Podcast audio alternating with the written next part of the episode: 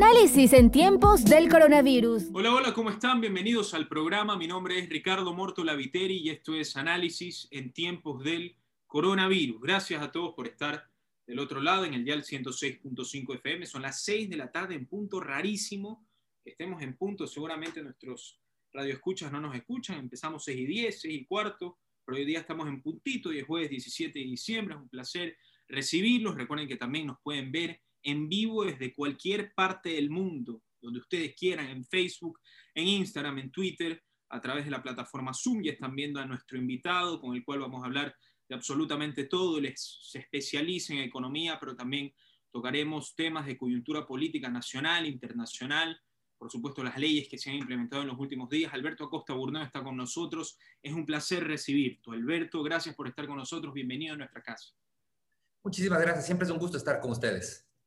Alberto, bueno, eh, te pregunto, eh, justamente te preguntaba cada cuánto frecuentas Twitter, ¿cuál es la noticia eh, que más te ha llamado la atención de esta semana específicamente? El tema del Tribunal Contencioso con el CNE, Alvarito, la ley de anticorrupción, ¿qué, ¿qué, es lo que más te llama la atención, al menos a ti específicamente? Bueno, yo de los temas que más me llaman la atención, que más me preocupan, son las propuestas eh, populistas de ciertos candidatos. Yo creo que eso es el tema que más bulla está haciendo y que además causa más preocupación, porque vemos que ahora eh, hemos entrado en una etapa crítica de, de, las candidaturas, al parecer, porque es el momento en que empiezan a comprar votos. Eh, yo no pensé que íbamos a llegar a esto. y donde lo que comienzan a hacer, me imagino que como se acercan las elecciones, ya comienzan a ponerse nerviosos los candidatos y comienzan a decir, bueno, ¿quién da más? Eh, esa, pareciera ser que es la, eh, lo que estamos, la etapa que estamos viviendo ahora y creo que le hace muchísimo daño a la política ecuatoriana entrar a esto de la, compra y venta de votos con propuestas populistas que no se van a cumplir porque no hay la plata. Escuchaba a un candidato recientemente decir que la primera semana que llega al poder va a regalar mil dólares a un millón de familias, es decir, mil millones de dólares va a regalar la primera semana es inaudito, es inaudito cuando no, no, hay dinero para pagar a tiempo a los profesores, a los médicos en medio de la pandemia, no existen recursos. ¿De dónde va a sacar la plata en la primera semana para regalar mil millones de dólares? Ese es el populismo económico. ¿Quién dijo eso, Alberto? Eso dijo el candidato Arauz. El candidato Arauz dijo que la primera semana, y había dicho que iba a dar una renta eh, básica universal, 400 dólares todos los meses, eso equivalía a 4.800 dólares al año que iba a regalar a un millón de familias.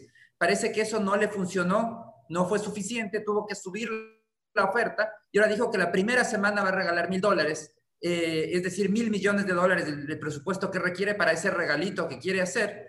Eh, y, y, eso al final del día yo creo que demuestra esa necesidad de comprar votos, porque ya estamos en esa etapa en donde hay que comprar votos, esa es la desesperación que tienen ya ciertos candidatos.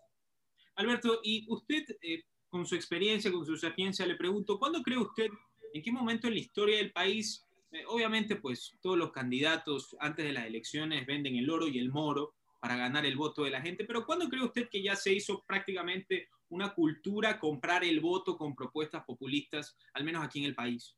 Bueno, la, realidad es que el populismo en el Ecuador tiene una historia muy larga y, el, ah, y el ofrecer lo que no se puede cumplir también somos un país que no hemos tenido nunca instituciones fuertes, somos un país de caudillos, en donde lo que existen son eh, personalidades fuertes, líderes redentores, entre comillas, y un pueblo con una cultura política muy reducida que no ha sabido eh, luchar por eh, las instituciones, por limitar el poder.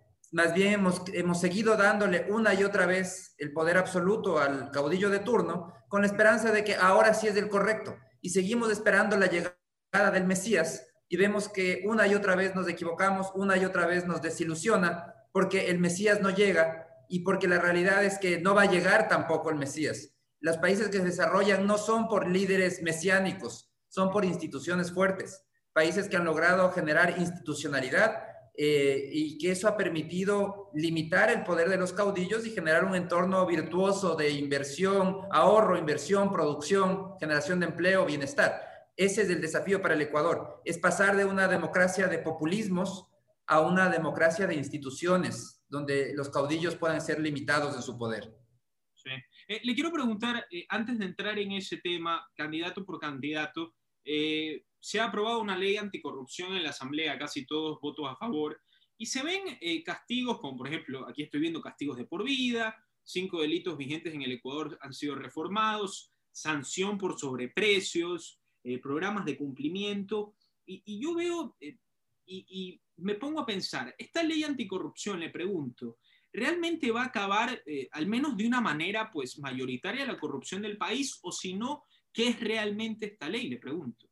Mira, eh, eh, finalmente hay que decirlo, es un paso positivo, pero es insuficiente. Es una ley, yo creo que la Asamblea se ha equivocado rotundamente al demorarse tanto en tratar un tema fundamental.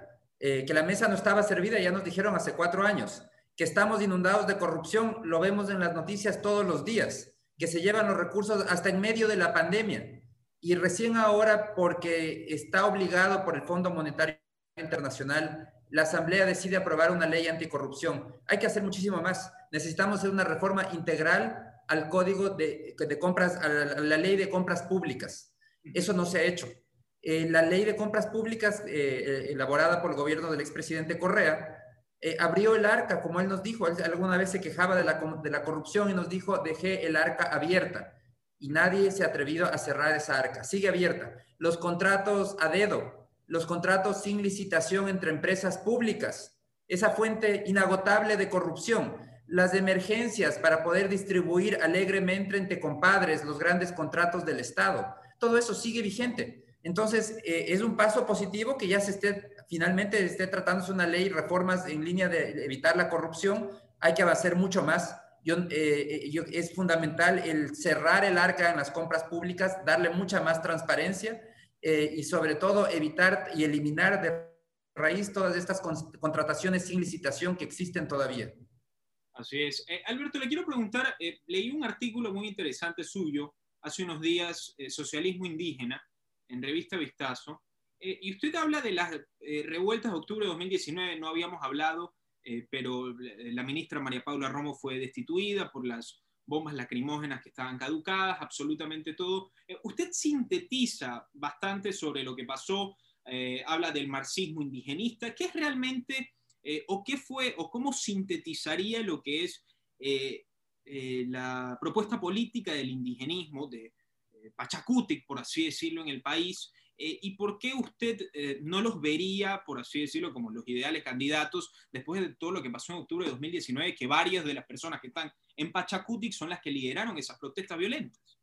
Bueno, eh, lo que sucedió en octubre negro de 2019 lo, lo vimos todos, lo, vimos todos, o lo sentimos, lo vivimos, pero nos ayudó mucho también para entender lo que pasaba, una interpretación que los mismos indígenas realizaron en una publicación que se llamó Estallido, en donde dieron su interpretación de los eventos. Y eso aclaró muchísimo las cosas porque puso en panorama que detrás de estos grupos, no de todos definitivamente, pero hay grupos eh, muy adoctrinados en el marxismo, eh, donde que consideran que la revolución social solo se logra mediante violencia, eso va en la línea marxista, que además creen que el flujo de la historia es inevitable, que tenemos que pasar del capitalismo y sustituirlo por el socialismo. El socialismo va a sustituir inevitablemente el capitalismo. Esa es la visión marxista, profética marxista.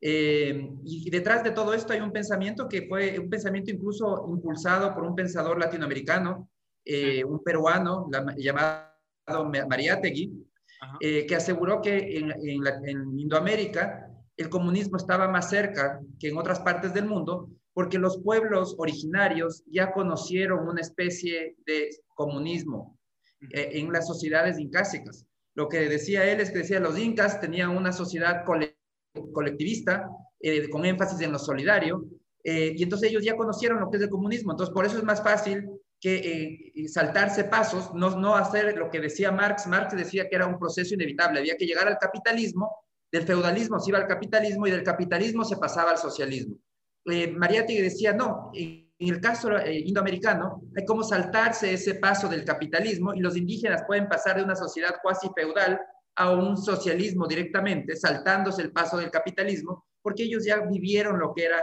el capitalismo, el, socialismo. Al final del día, tanto Marx como Mariátegui se equivocan en todas sus profecías, eh, y eso es lo que yo hablo en ese artículo, de todas esas profecías erradas. eh, decir que es lo inevitable del socialismo. Es absolutamente falso. Vemos cómo hay países como la Unión Soviética que conoció el socialismo, las delicias del socialismo y regresaron al capitalismo. Y así han sucedido, no es inevitable ni, caer en el comunismo, ni volver al capitalismo, no son procesos inevitables, todo depende de lo que suceda eh, en cada sociedad. Eh, también otra, otra, otra profecía errada es que eh, los socialistas dicen que el, el sistema capitalista va a implosionar porque los capitalistas cada vez ganan más dinero, mientras que los pequeños pierden participación y cada vez se vuelven más pobres, lo cual también es falso.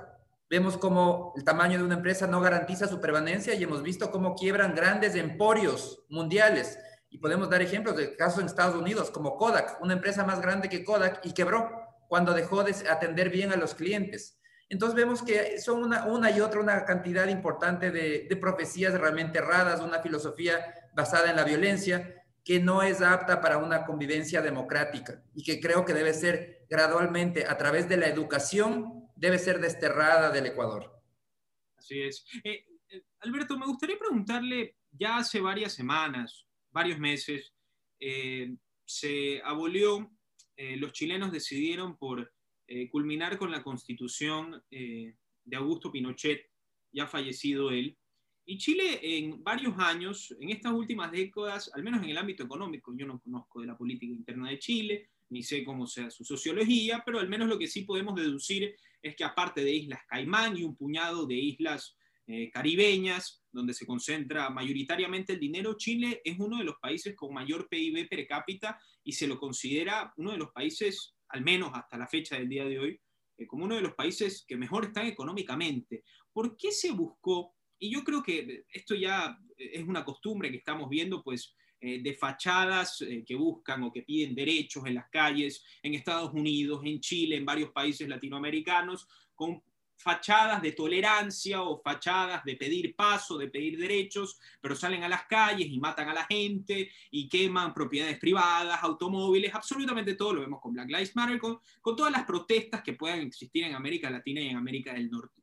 ¿Por qué a pesar de que está en la espina eh, del dictador que fue Augusto Pinochet, independientemente del milagro económico que conllevó en Chile en el año 1975 y que por así decirlo, permitió que los chilenos en este momento al menos estén mejor que varios de sus hermanos, ¿por qué el chileno promedio aún así prefiere abolir esa constitución que tanto, así sea al menos en lo económico, bien le trajo?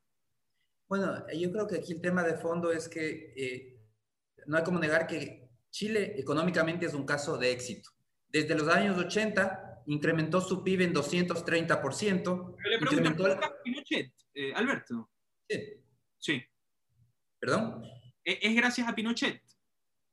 Es gracias a las políticas de apertura económica que permitieron ese, crecimiento, esa eh, libertad económica, lo, que ha funcionado en el mundo, que funcionó en Europa, que funcionó en Estados Unidos. La libertad económica genera bienestar. Se aplicó en Chile y permitió incrementar su PIB per cápita, incrementar la expectativa, expectativa de vida significativamente, reducir la inflación de 800 que tenían a 2%, ser líderes de movilidad social, una, reducir la desigualdad. Y sin embargo, vemos que en Chile comienzan a, y los mismos chilenos comienzan a acusar su modelo como un fracaso, cuando son un caso de éxito de América Latina. Y eso hay que decirlo, o sea, los chilenos valdría la pena que se den la vuelta por el vecindario y que vean qué es la vida en el resto de países. Eh, pero el problema, ¿qué es lo que está detrás?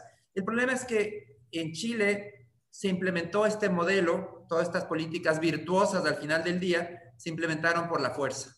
Y esas, y la, implementar, y por más que sean cosas que dieron buenos resultados, la guerra de las ideas no estuvo ganada nunca.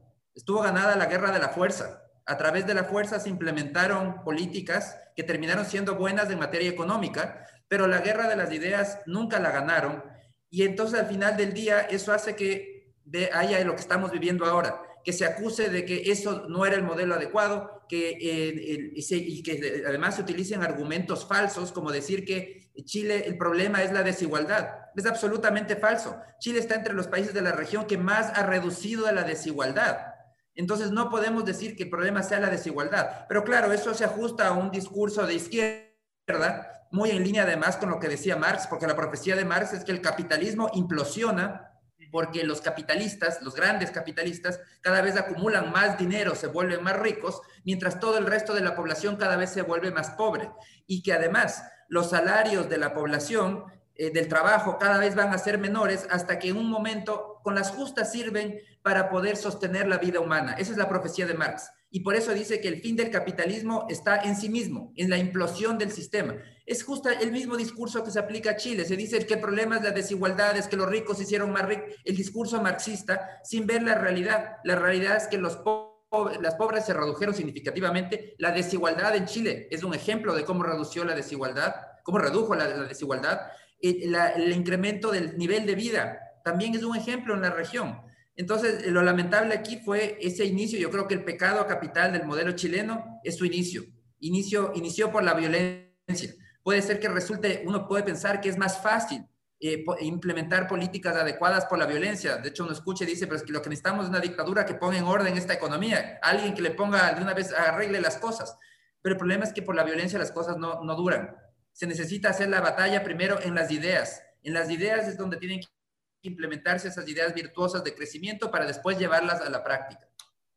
Y esta batalla de las ideas ha hecho que al menos los líderes eh, latinoamericanos de derecha prominentes que buscan puestos en el poder o que ya lo han conseguido, como el presidente de Paraguay, como Jair Bolsonaro, como Donald Trump en Estados Unidos, eh, como Santiago Abascal en España de Vox, eh, realmente pues se los denomina como extrema derecha como una derecha rancia, realmente pues de entrada en la batalla de ideas ya se los sataniza eh, de manera increíble y también prominentes eh, derechistas que podrían llegar al poder, como Macri, si es que otra vez se lanza, algunos lo consideran de centro derecha, puede ser de derecha, también José Antonio Cast en Chile, eh, ¿cómo la derecha, después de este socialismo del siglo XXI, desde el 98 que llega Chávez a Venezuela, Lula da Silva, Evo Morales, cómo la derecha podría recuperar eh, el poder y la economía de Latinoamérica si fuese posible?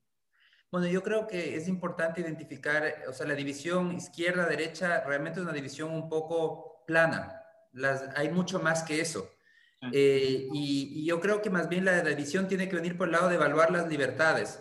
¿Cuál es la posición por el lado de la libertad individual? Una, una posición favorable a una libertad individual, o lo contrario, que es el totalitarismo, que el Estado define todo.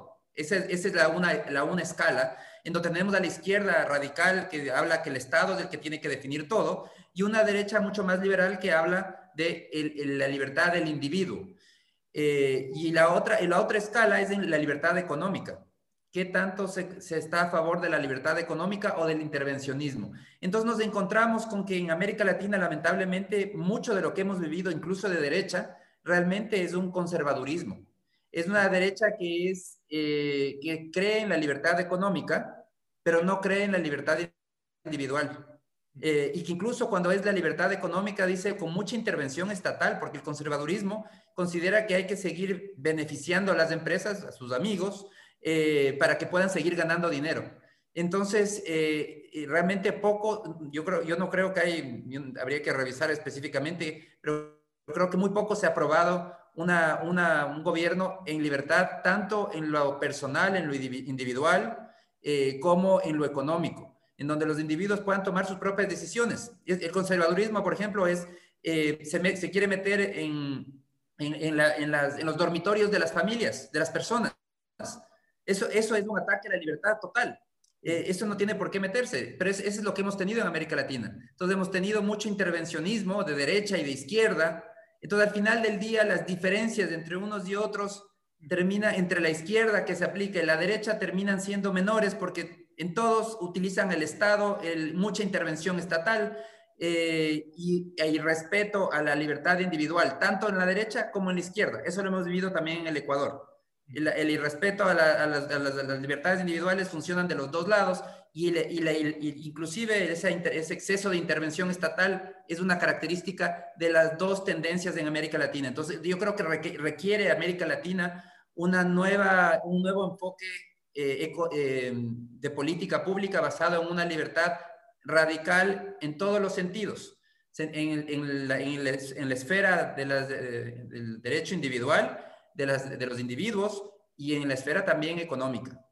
Así es. Eh, Alberto, vamos con los candidatos. Eh, hablamos ya de Arauz, eh, las propuestas, pues, que usted mencionó al principio, en un programa antes que tuvimos también lo mencionamos, pero hablemos de Álvaro Novoa, que Álvaro Novoa está en boca de todos, no solamente porque tambalea si es que va a estar, no va a estar el Tribunal Contencioso Electoral, el CNE, pero hablemos de lo que sería una candidatura de Álvaro Novoa. No es la primera vez eh, y en muchísimos programas, incluso en este, varios analistas políticos me dicen que Álvaro Novoa sería el único candidato capaz de llevar o a una segunda vuelta Andrés Arauz, y si es que no se lanza Álvaro Novoa, varias encuestas predicen a tenor de ser datos, que ese datos, pues mucha gente cree que es de Guillermo Lazo, le gusta Guillermo Lazo y no confía en esos números, eh, Andrés Arauz ganaría en una primera vuelta o iría a una segunda vuelta, con Yacu Pérez, incluso he escuchado aquí a analistas políticos. El punto es que Álvaro Novoa patearía el tablero electoral. Álvaro Novoa dio una entrevista a la posta hace, hace unos días nada más, no sé si usted la habrá visto, no hace pues una referencia de lo que sería su eh, propuesta política en el país. Él predice que en marzo vamos a entrar en una gran depresión, dice que de algunas cosas es centro izquierda y otras cosas es de derecha. Eh, dijo que tiene más de 150 de IQ, que es uno de los 200 millonarios más grandes del mundo. ¿Qué saca usted de Álvaro Novoa? ¿Cómo lo vería como candidato presidencial? ¿Él está, lo considera capacitado para sacar de esta crisis económica al Ecuador? Yo no considero que sea un candidato, primero que vaya a tener el respaldo que se le quiere atribuir. En eh, ocasiones anteriores ha sacado votaciones reducidas. Eh, no creo que, que pueda definitivamente no estaría en un segundo rango. Los, los tres primeros candidatos que coinciden todas las encuestas hasta ahora eh, van por el lado de Lazo, Arauz y Yacu, en distintas posiciones, dependiendo de quién hace la encuesta, le pone a uno primero, a otro, pero al final todos están por el 20% aproximadamente, más 20, un poquito más, un poquito menos. Eh, yo creo que eh, sí, Novoa puede quitarle votos eh, a ciertos candidatos, sobre todo podría ser ciertos votos de, y le puede quitar a Lazo, le puede terminar afectando, eh, pero no creo que sean suficientes tampoco como para garantizar que Novoa pase siquiera una segunda vuelta. ¿No crees que Novoa pasaría una segunda vuelta si se lanzase? Yo, yo le veo muy difícil que él pase una segunda vuelta. Eh, lo que podría hacer es sí hacerle una afectación importante a otros candidatos porque les quitaría votos a otros candidatos, insuficiente para pasar a una segunda vuelta pero podría terminar virando la balanza entre eh, el, quién, es, quién es el segundo, quién, quién entra de segundo, provocando que tal vez no sea, eh, eh depende de, en, qué, en, qué, posición estén, pero al final del día yo creo que él sí puede terminar marcando a quién es el segundo que entra en la, en la papeleta. Sí, Alberto, y en capacidad económica, eh, repito con la pregunta, ¿cómo, ¿cómo, lo analiza usted? Eh, ¿Cree usted que es el hombre, el idóneo para sacar de la crisis económica al país? Yo creo que definitivamente no. Eh, él no es una persona que haya estado trabajando en elaborar un plan económico, que esté rodeado, no se le conoce quiénes son sus asesores económicos que han estado trabajando en eso. yo creo que no, no conviene a dos meses de, de las elecciones y a cinco meses de, de tomar el poder que quiera improvisar tiene que ser un plan económico. Un plan económico no se construye de la noche a la mañana. Eh, entonces son temas, yo creo que es, eh, sería una improvisación que no va a dar buenos resultados. Sí.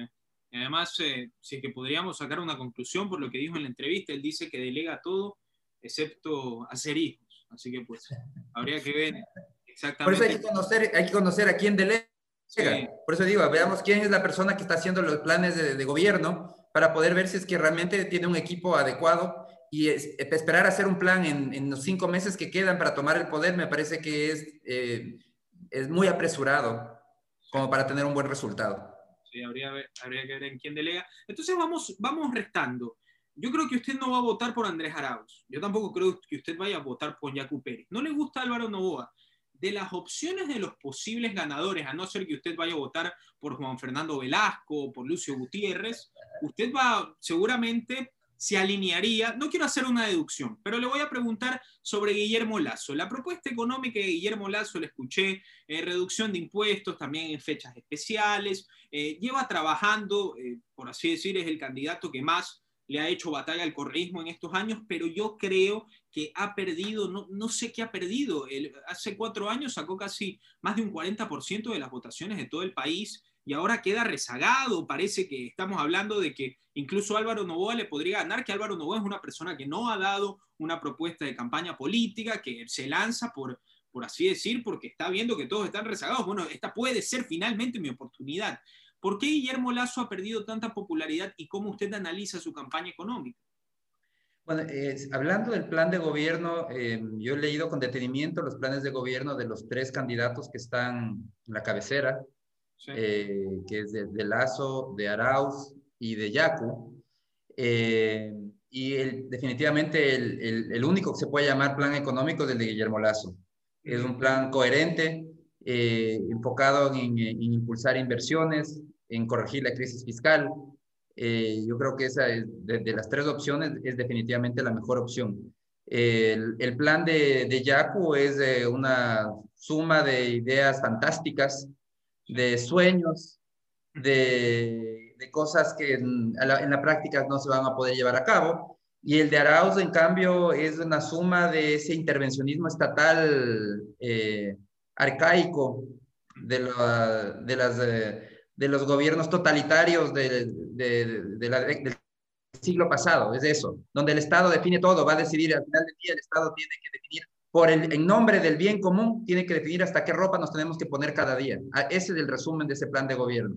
Y creer que eh, se puede hacer estos atajos eh, también eh, de, de, generar bienestar regalando dinero, emitiendo dinero electrónico. es decir, yo le veo con mucha preocupación esa, ese populismo económico que tiene ese plan que al final del día eh, nos quiere llevar por unos atajos, eh, pero que la verdad es que no hay, no hay atajos al paraíso. Eh, no podemos generar bienestar con esos atajos. Eso nos van a llevar por un camino tortuoso que nos va a terminar saliendo muy caro. Yo creo que es lo que tenemos que evitar. Evitar ese populismo económico de pensar que hay salidas fáciles, salidas rápidas, cuando la única salida que hay es generar bienestar produciendo, invirtiendo, ahorrando, produciendo, generando más empleo. Esa es la salida. El bienestar se genera produciendo, no emitiendo dinero electrónico. Alberto, para terminar y agradecerle por haber estado con nosotros, quisiera hacer un último juego eh, conspirativo. Eh, eh, la campaña de Andrés Arauz ofrece la desdolarización. Varios analistas políticos aquí han estado a favor de la desdolarización. Otros dicen que es una correa que no nos deja, por así decir, explotar, no sé cómo describirlo. a favor en contra, usted, si es que Andrés Arauz llegase al poder, que si es que no sale Álvaro Novoa, a mí la gente me puede decir lo que quiera, yo creo que Andrés Arauz, al menos hoy, está arriba en las encuestas, tengo esa, tengo esa percepción, podría estar equivocado, si es que Andrés Arauz llegase al poder y desdolarizara el país, ¿qué futuro le ve al país con tanta moneda débil en América Latina, con los ejemplos de la Argentina? Pues, eh, ¿cuál sería eh, la finalidad, ¿cuál sería ese punto al que llegaríamos con Andrés Arauz desdolarizando el país? Yo creo que eh, al final del día los que vamos a pagar los platos rotos vamos a ser los ciudadanos y particularmente los más pobres.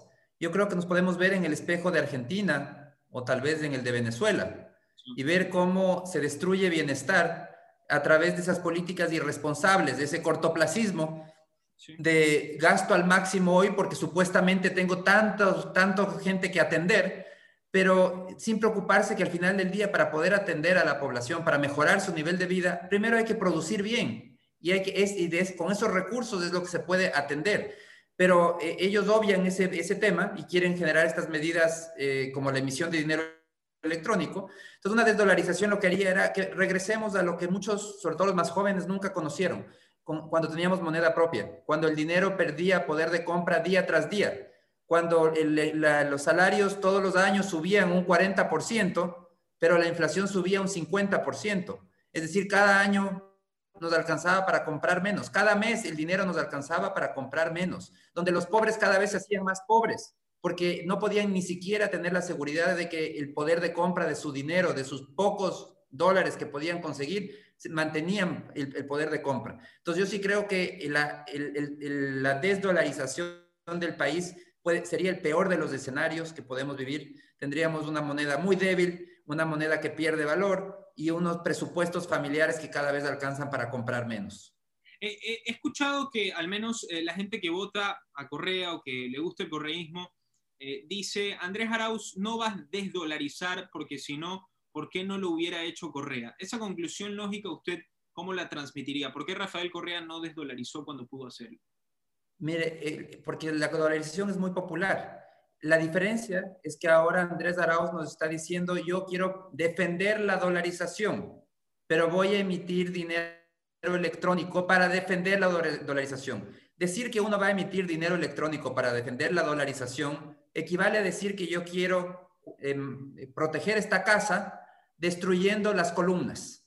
Es exactamente igual. Entonces no importa lo que dicen. Nos dice, voy a defender la dolarización, pero está atacando los cimientos de la dolarización. ¿Y por qué lo digo? No hay que inventarse, no son interpretaciones, ni mucho menos. Es el caso de Zimbabue. ¿Cómo se desdolarizó Zimbabue? Zimbabue era un país dolarizado y se desdolarizó a través de la emisión de bonos electrónicos por parte de un gobierno gastador, como suelen ser nuestros gobiernos para poder seguir pagando todo ese gasto público abundante, excesivo, emitieron agresivamente dinero electrónico, eh, bonos electrónicos, y terminaron desdolarizando el país en medio de una hiperinflación, 500% de inflación. Ese es el escenario que tenemos que evitar. Entonces, no importa que nos digan, es que yo voy a defender la dolarización. Si nos están diciendo, yo voy a emitir dinero electrónico, hay que entender qué significa eso. Eso significa desdolarización. No importa todo lo que nos quieran ofrecer. Así nos vendan el oro y el moro. Aquí el tema de fondo es emitir dinero electrónico, es desdolarizar, porque eso sucedió en Zimbabue y eso va a suceder también acá si es que se va por esa senda. Fuerte. Alberto Acosta, muchísimas gracias por estar con nosotros aquí en Radio Fuego 106.5. Ha sido un placer tenerlo. Esperemos tenerlo muy pronto nuevamente aquí en la radio. Muchísimas gracias, Ricardo. Siempre es un gusto. Análisis en tiempos del coronavirus.